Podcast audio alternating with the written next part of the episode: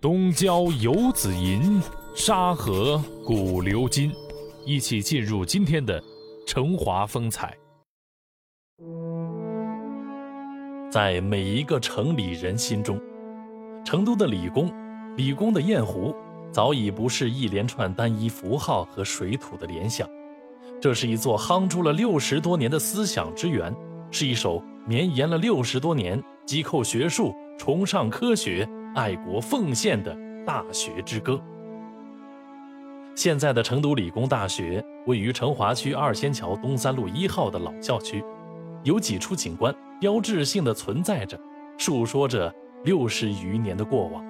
而回想起当年建校之初，学校就建在荒地上，一穷二白，几乎是一九五六年建设者无一例外的回忆。当年五月初，一场轰轰烈烈的草棚运动在东郊展开。出于对经费、开学时间和校址可能变动种种因素的考虑。除了学生宿舍和教职工宿舍为砖瓦房外，教职工的办公室都是草房。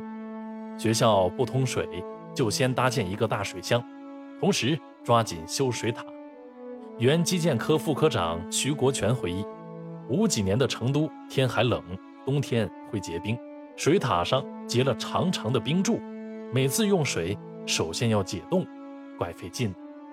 由于建校时间紧迫。两栋教学楼的设计图纸直接来自北京地质学院。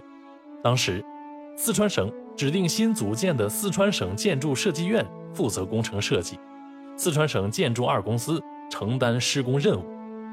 一九五六年三月二十七号委托设计，五月底就将学院总体规划及单体施工图纸报地质部审批。一九五六年六月，成都地质勘探学院正式破土动工。要先解决基本生活，吃住肯定是头等大事。于是，一宿舍、二宿舍、三宿舍、四宿舍以及食堂、浴堂、礼堂，在大家共同的努力下，挺立在了学院的土地上。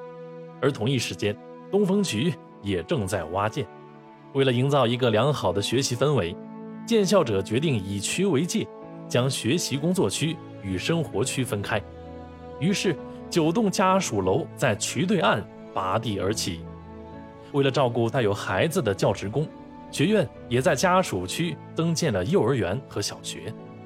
时间眨眼而逝，九月，学生生活基础建筑完工，学校立即投入第一届招生工作中。这一年秋天，成都地质勘探学院迎来了建校后招生的第一个高潮，总共招收学生一千五百人。